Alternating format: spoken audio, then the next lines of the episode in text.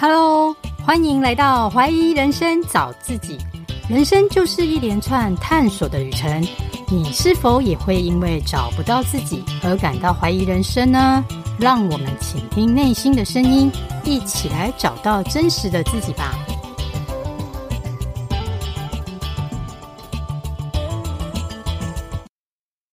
大家好，我是 Carol。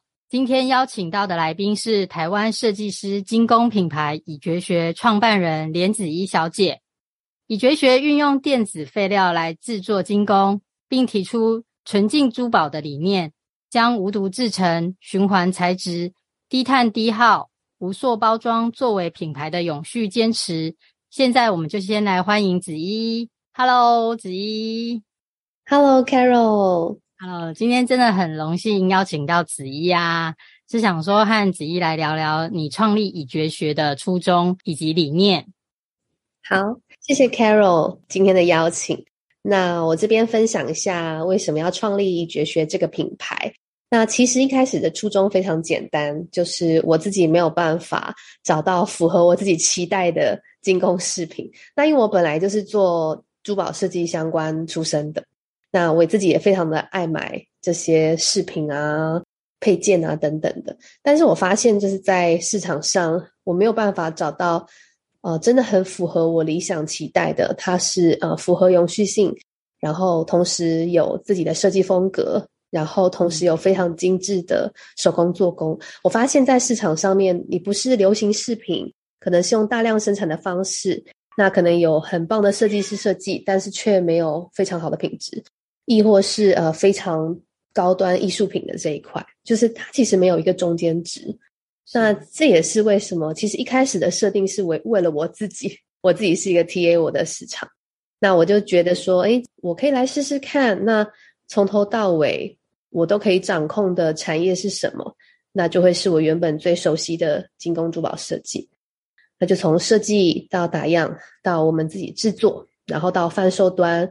甚至到后面的整个售后服务，到我们的作品终结了，回到循环链里面，我们都可以自己做处理。那这个是我自己对于一个可以被循环的产品链所想出的一个小方案。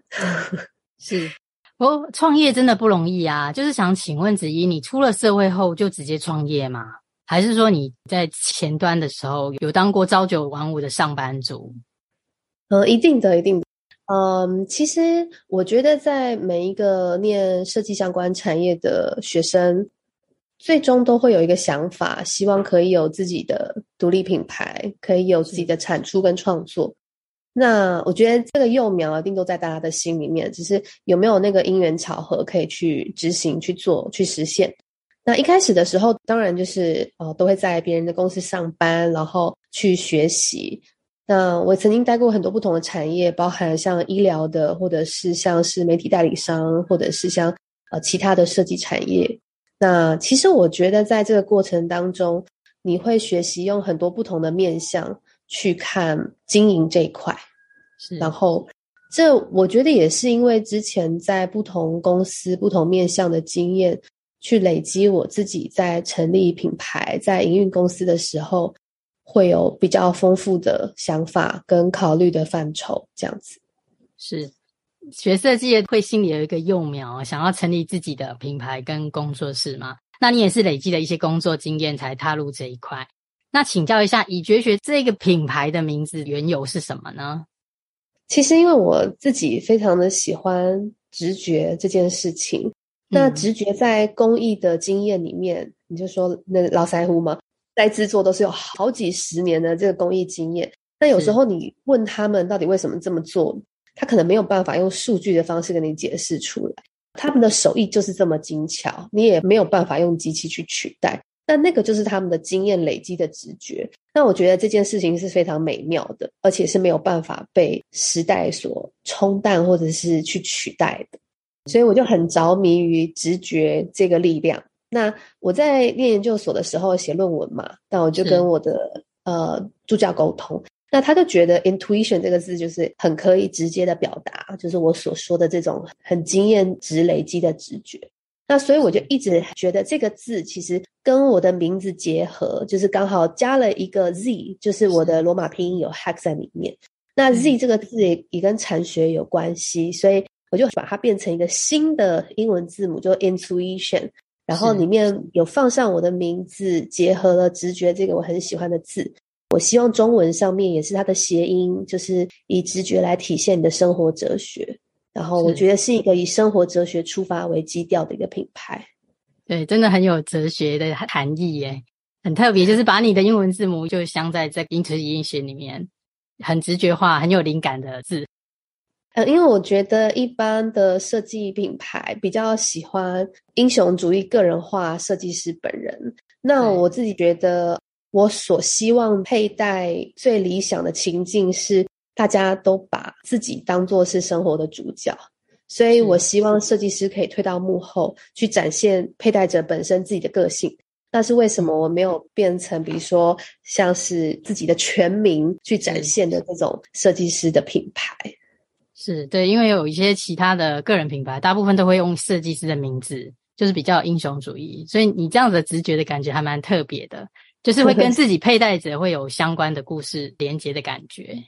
是，那是想请教一下，因为一般我们对于珠宝好像都会有一种传统的观念，都是会金光闪闪啊，或从国外进口的一些素材原料嘛，但是你却是提倡的是以运用电子废料来制作精工的材质。可不可以跟我们分享一下已绝学的金属原料的来源以及特色？我觉得这个是一个一开始的理想，因为我们台湾并没有产矿，没有经营铜矿，它矿产的区域其实很局限在于全球的某一些地区。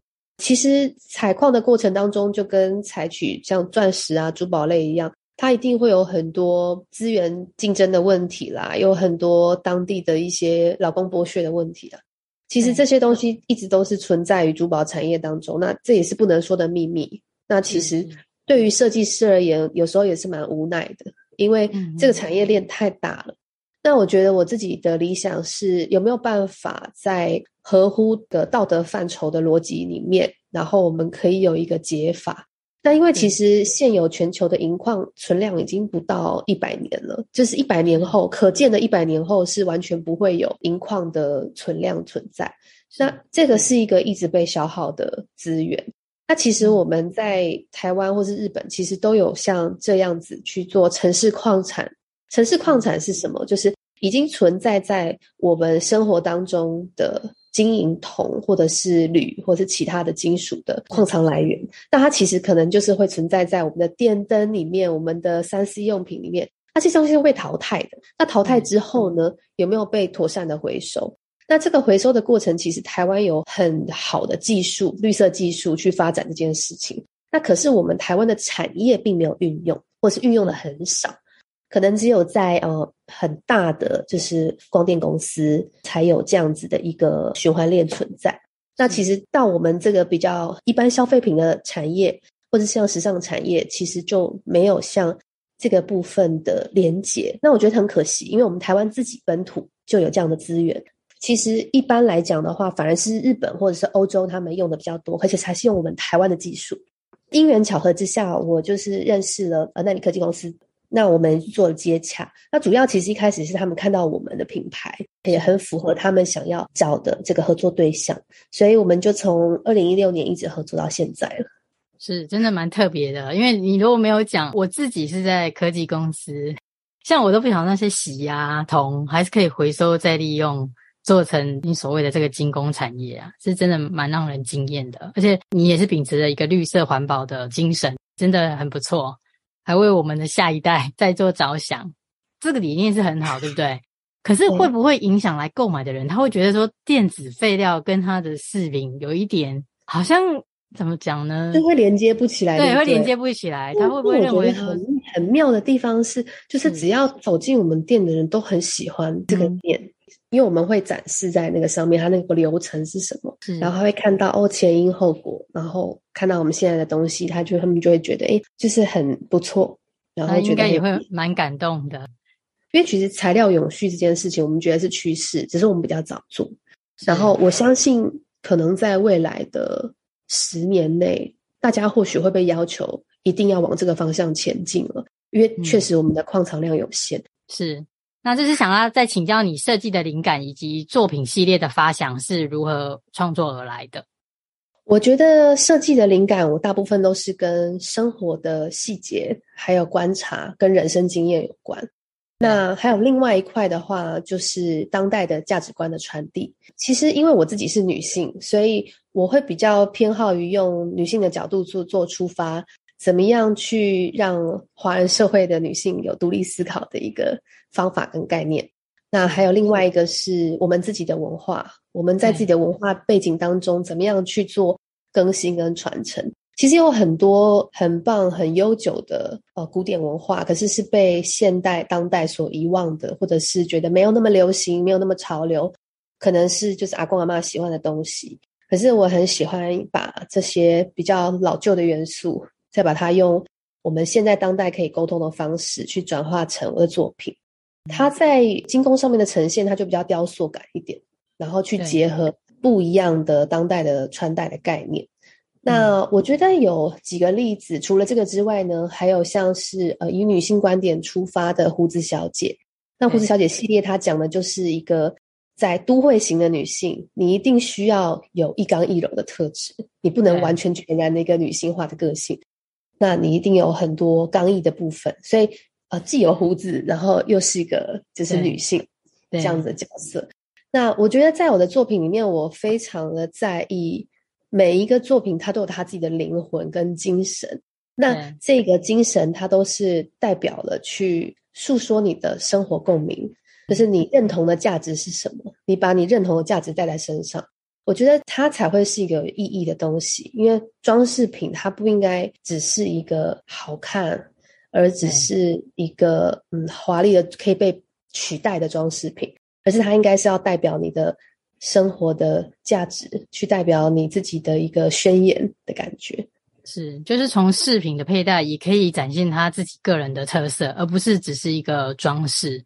因为我觉得你的设计给我的感觉都蛮流线型的，就是线条比较有个性感的，也比较中性，就是不会像一般传统的很珠光宝气的感觉。所以你的几个系列，我觉得就蛮现代感的，蛮流线型的，觉得还蛮不错的。那是想要再请教子怡，就是说，依照以绝学的这个设计跟其他的个人品牌来看啊，你觉得说最大的差异化是什么？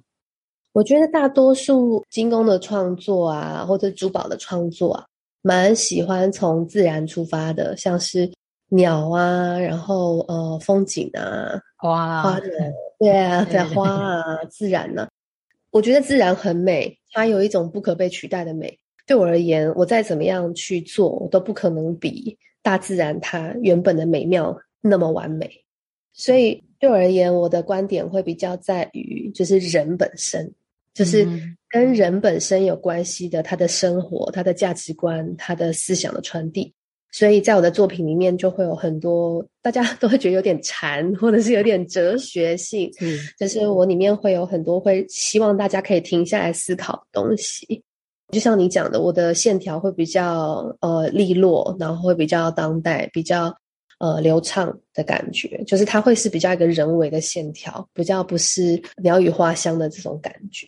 所以我觉得。我的作品跟一般的就是精工设计，大家传统想的样子差异其实蛮大的。是，就子怡请教一下，你有特别学过哲学吗？感觉你的思考啊，都蛮有禅意的，就是蛮有哲学的概念。因为我应该自己本来就很喜欢，就是我是很喜欢这件事情的。以前我曾经想过要不要念心理系啊之类的。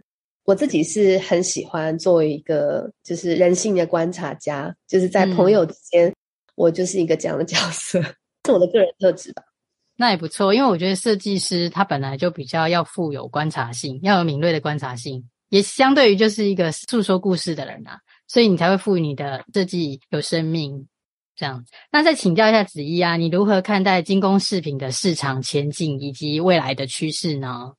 其实你看哦，想哦，从好几千年前就青铜器时代就一直有精工拥有到现在。就是这个产业，好像从来都没有被淘汰过。嗯，是，就是它是从很古典的方式，可能从礼器到进贡的用品，然后一直到现在，呃，其实佩戴这件事情，就戴饰品这件事情，也是从呃远古时期，可一万年前的新石器时代就有这样子的需求，然后一直到现在，所以我觉得它的脉络真的非常的悠久。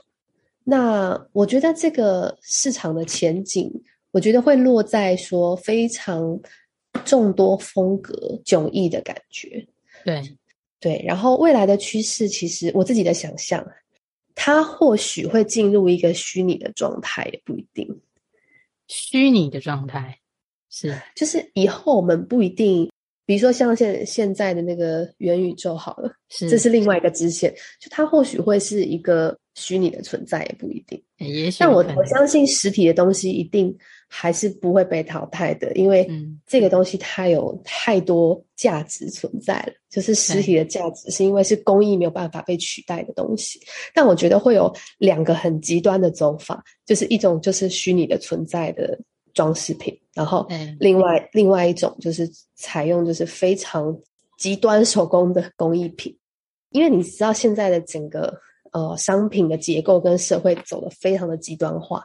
那我认为，在饰品的市场以后也会这样子。对，其实因为饰品真的远古到现在一直存在嘛，因为它有画龙点睛的这个效果，即便是很小小的，但是却赋予意义。那我们就拭目以待。是想再请教子怡，你们也是有精工体验课嘛？你们是适合什么样的人呢？那又需要用到哪一些制程？其实精工的课程呢，我们自己在安排的时候，主要是以初学者的角度做出发。所以几乎是适合所有人，嗯、只要是手眼协调的能力跟安全性上面顾及是 OK 的。比如说国中生到七十几岁这个中间其实都 OK，可是年纪太小的话，可能会有一点危险性，就没有那么适合。所以我觉得，呃，基本上是适合所有成人的初学者。那会用到制程其实蛮多的，要看是什么样类型的，像戒指啊。会用到焊接，那手环的话，它的弯折成型的程度就会比较困难。那还有像器皿类的呀，它就是用到锻造的技术。那像是项链呢，它就很着重在于切锯的技术。那还有像耳环，它也会有焊接的技术等等的。那这个中间其实会有很多像精工的程序实在太多了，就是包含、嗯、呃切锯，然后还有敲花。然后刻印，然后到这个 bending 的弯折成型，然后或者是有呃锻造的效果，然后一直到焊接，然后焊接完之后有很多细节的错修，到抛光，到精修这样子，然后到后续的就是怎么样去维护你的作品跟。呃，终身的去售后服务等等的，去教育大家的使用方式，或者是后面的像氧化处理啊、烧色的技术啊等等的，还有很多细节，像是镶钻啊、雷雕啊、其他的制作的后处理的技术。其实精工涵盖的范围很多，它基本上就是金属工艺的所有手工制作的流程，都可以来。我本来以为是单次的，去打造一个喜欢的，比如说项链这样就可以。这样听起来制成这么多，是一个连续性的课程哦，不是单次？不是诶，其实就以单次来讲，你会接触到东西就会那么多了哦，就就会那么多了。对对对，就其实是跟着老师们一起一个步骤一个步骤把你的作品完成。其实工序真的蛮多的，就是你如果要一个。作品的精致度要高的话，因为我自己呀、啊、是知道市面上的精工课程其实不少，但是我本来做的原因就是因为我要做市场上没有的，就是我要做出市场市场上的区隔，这样子才会有存在的意义。那所以我非常的要求我们在工序上面一定要是秉持跟我们自己在制作的时候是一样的等级，就包含你的使用工具。就是都是原厂的工具，然后还有就是所有制作程序都不能够偷懒，不能少。所以制作完的作品一定是我们保证很漂亮的珠宝等级的东西。是，嗯，你现在台北、台中都有店一个教室，对，有一个教室。我们台北有呃我们的复兴店教室，然后台中的话有枫树店，那还有台北松烟店有我们的展售的中心在园区里面，那它有一些亲手做的课程。是是，那再请教子怡啊，就是我有看过相关的报道，例如职训局也有在做培训金工创业的课程嘛？那是不是没有任何经验，但只要愿意学习的啊，都可以在相关的这个领域开创事业呢？嗯，其实我觉得，与其讲开创事业，倒不如就是真的是有兴趣、愿意学习的作为出发。因为其实开创事业这件事情，哎，真的是蛮沉重的。对啊，就因为开创事业已经不是一个人开心就好，他可能也会牵扯到很多呃公司的营运啊、税务啊，还有很多人才的培训啊等等的。所以我觉得在公益本身就创作本身，创作这件事情是非常的幸福跟快乐的。那我觉得，如果说真的是对于这个产业很有兴趣的人，那他可以是用自己当个创作者的方式来去学习这一块，不管是兴趣还是真的要做。但我觉得，你如果是以事业来讲的话，可能压力会很大，很难给建议。嗯、是是，毕竟现在现在在做事业的那个真的是经营成本非常的高。那其实我非常的推荐，就职训局的培训精工的课程，那、嗯、不一定是跟创业有关。我觉得，就是因为职训局的培训是非常扎实的。我们其实也有好几个同事以前是从资讯局开始的。那因为资讯局有很多资源，那老师也都是非常的资历深厚，所以如果说真的有兴趣的话，嗯、就是有兴趣转职，或者是有兴趣投入这个产业，不一定是真的转职好了，但是真的是希望可以学到一些技巧，嗯、那资讯局是一个很好的选择。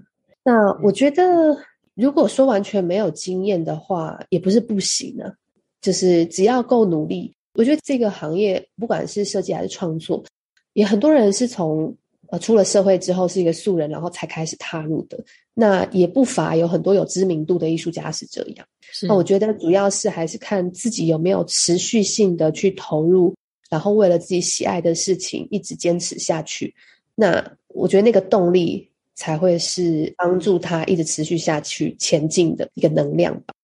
那我觉得在于创业者建议。哦，我是觉得不要随便创业了，一定很 辛苦。别人 很辛苦，真的非常辛苦。如果说你没有极大的驱动力跟热情的话，你很快就会被浇熄，因为真的有路上有太多荆棘，你要劈开了，太困难了。尤其是历经这样疫情的阶段，其实真的没有几个当初有热情的创业者还支持下去的，没有就是死掉都是非常好的。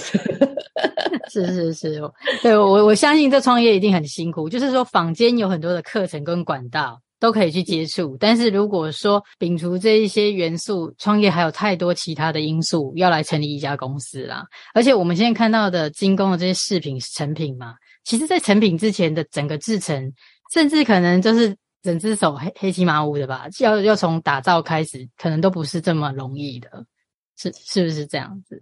对对啊，而且其实我觉得做东西是自己开心嘛。可是当你跟商业有关的时候，嗯、你贩售它的时候，你可能是含辛茹苦，不知道费了多少的小时、多少个日夜，你才做出来的作品。可是你丢在市场上，可能被别人觉得一文不值，或者是你可能会受到很多批评。嗯、那这个时候你是可以承受这个压力的嘛？因为一开始你的创作者，你会觉得他在批评我的作品，就批评我的人，你会很。Make it personal，那你怎么样去跳脱这一块？就是大家的批评跟大家对于你的价格能不能接受，能不能理解？那你有没有办法很有耐心的去教育大家，或者是去讲解，嗯、或者是你是不是可以有虚心接受，并且去改进等等的？我觉得这些太多细节需要去自己消化了，所以没有那么容易。就是设计的东西可能是以你个人喜欢，可是当要推到市场去的时候，有太多层面的要去考量了，而且有时候是真的也需要时间来做促销，都要很有耐心的。对，有时候还促销了，你可能还卖不出去。就是我觉得沟通的价值跟创作，其实这两码子事，你必须要有很多不同的才能，嗯、要三头六臂，真的说实在的，真的蛮艰难的。嗯，对啊。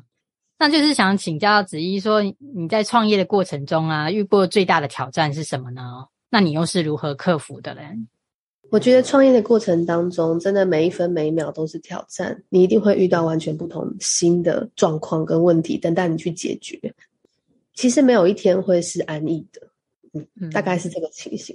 但是我觉得最大的挑战莫过于是心魔，就是你自己对你自己的想法是，就是是自己最大的挑战，就是在自己的内心，就是你有没有办法作为一个主理人跟营运者，有非常平静的心去面对每一个危机跟挑战，这个才是最难的，就是去让自己的心境是很稳定。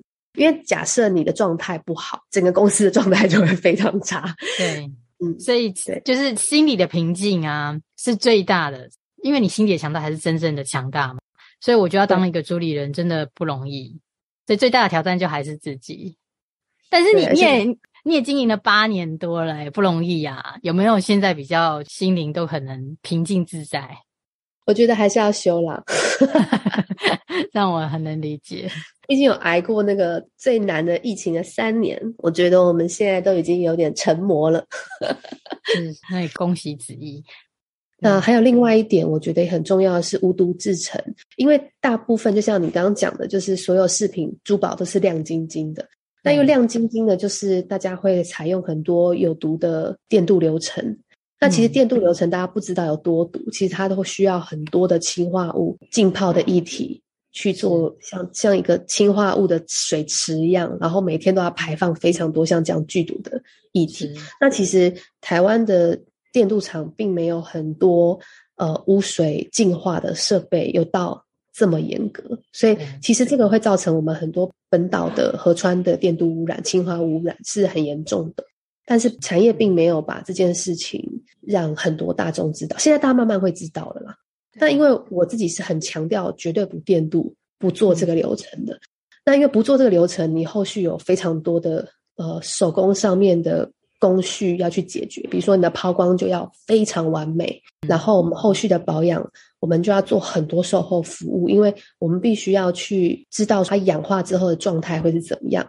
那我们氧化之后，我们要做很多后续的保养。那为了让它是一个延长寿命的状态，我们是提供终身免费保养的。为了让大家可以一直去佩戴这个东西，所以它是需要一连串的维护。但因为电镀层它大概就只能维护个两三年，两三年之后它整个斑驳剥落之后，你基本上也没有办法去处理这一块。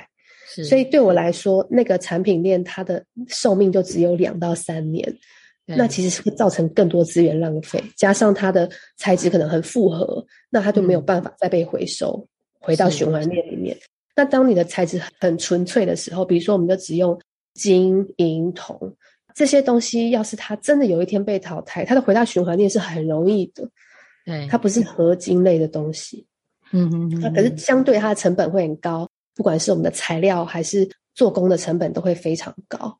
嗯，它不用说就是去 coating 它包住就好了。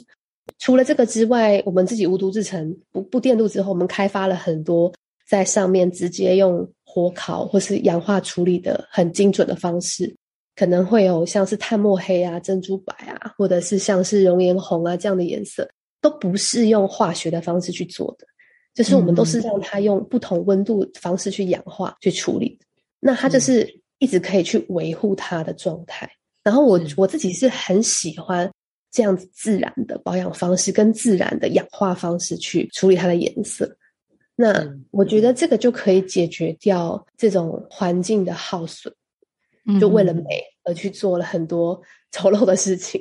那我觉得，因为设计师本身应该是需要去解决问题，而不是制造更多问题。这是为什么？我觉得在无毒制成跟去延长寿命这一块，我是还蛮重视的，在品牌上面的理念。是子怡，你真的不容易耶！我觉得你是一个环保小天使，真的真的，因为我觉得你，你为了说要追寻一个自然的纯净珠宝，然后你摒弃了用电镀嘛，你选择用抛光，而且你不只提倡这个理念，你还做了终身的保固，让大家能自己去维护，让佩戴的这个饰品可以延续它的生命。我觉得你就是从头到尾都有帮大家顾及到这样子的一个想法。这样真的是蛮蛮令人感动的啦。我觉得可能是因为我是一个 OK，，因为因为你也会要求这个品质。对，因为我以前是也是很爱买东西的人，然后我总是会很生气说啊，我这么喜欢的东西，为什么它就只能用一两年？觉得很可惜。那其实我现在品牌这个理念确实也会造成我们蛮多负担的。可是我觉得让消费者信任，让让大家信任我们的作品，那我觉得是一个很大的成就感跟满足吧。真的不容易啊！你都没有想要放弃过的那个念头，你都一直可以坚持，就因为这个真的蛮需要很大的勇气耶。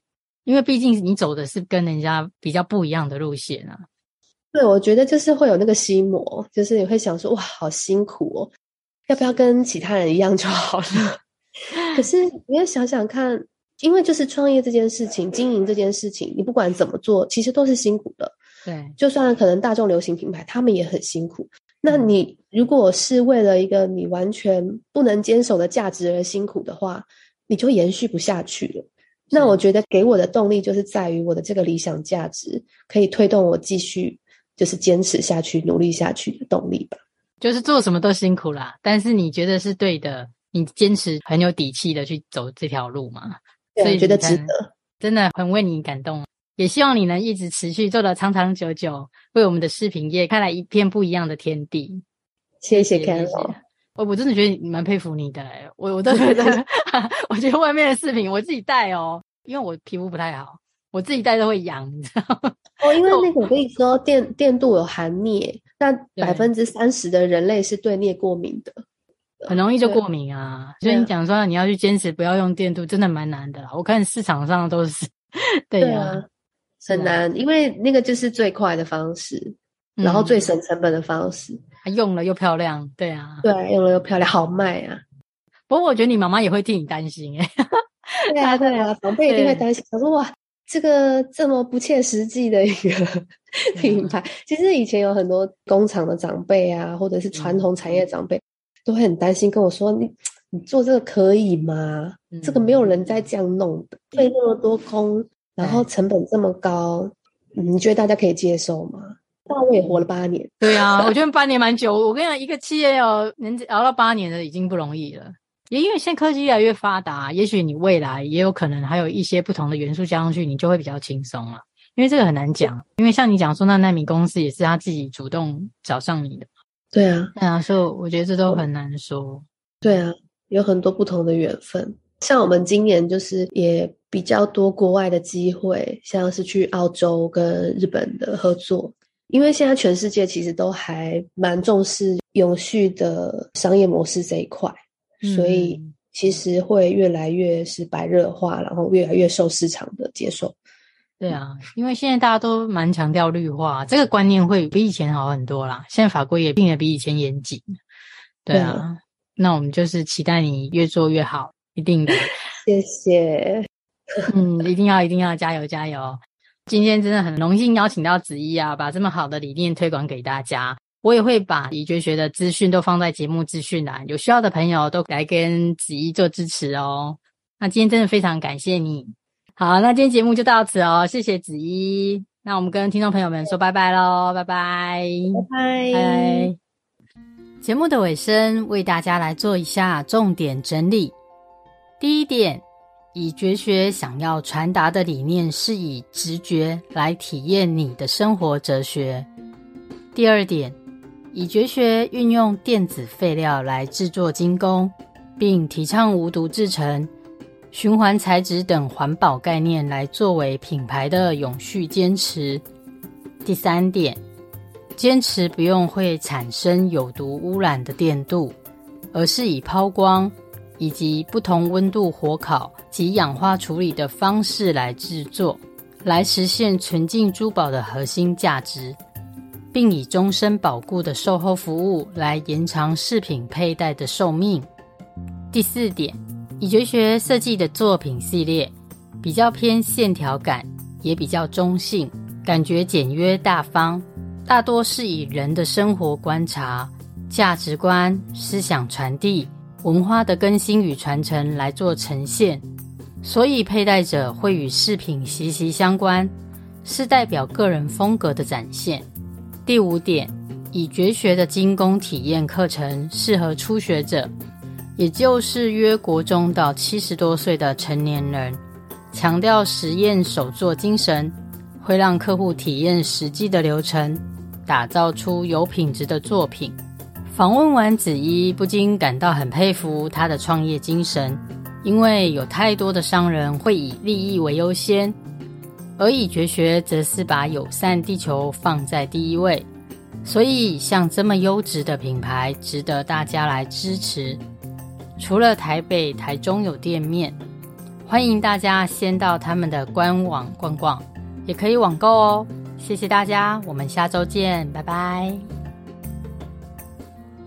我的节目会固定在每周二晚上上架。若您喜欢我的节目，也请到 Apple Podcast 或 iTunes 给我五星评分及留言，或者能小额赞助请我喝杯咖啡，我都会非常感谢您的鼓励与支持，让我有持续创作的动力。也欢迎与我交流，加入我的 Nine 社群或 Nine 官网，一起来解锁人生。相关资讯请看节目资讯栏。谢谢收听，我们下周见喽。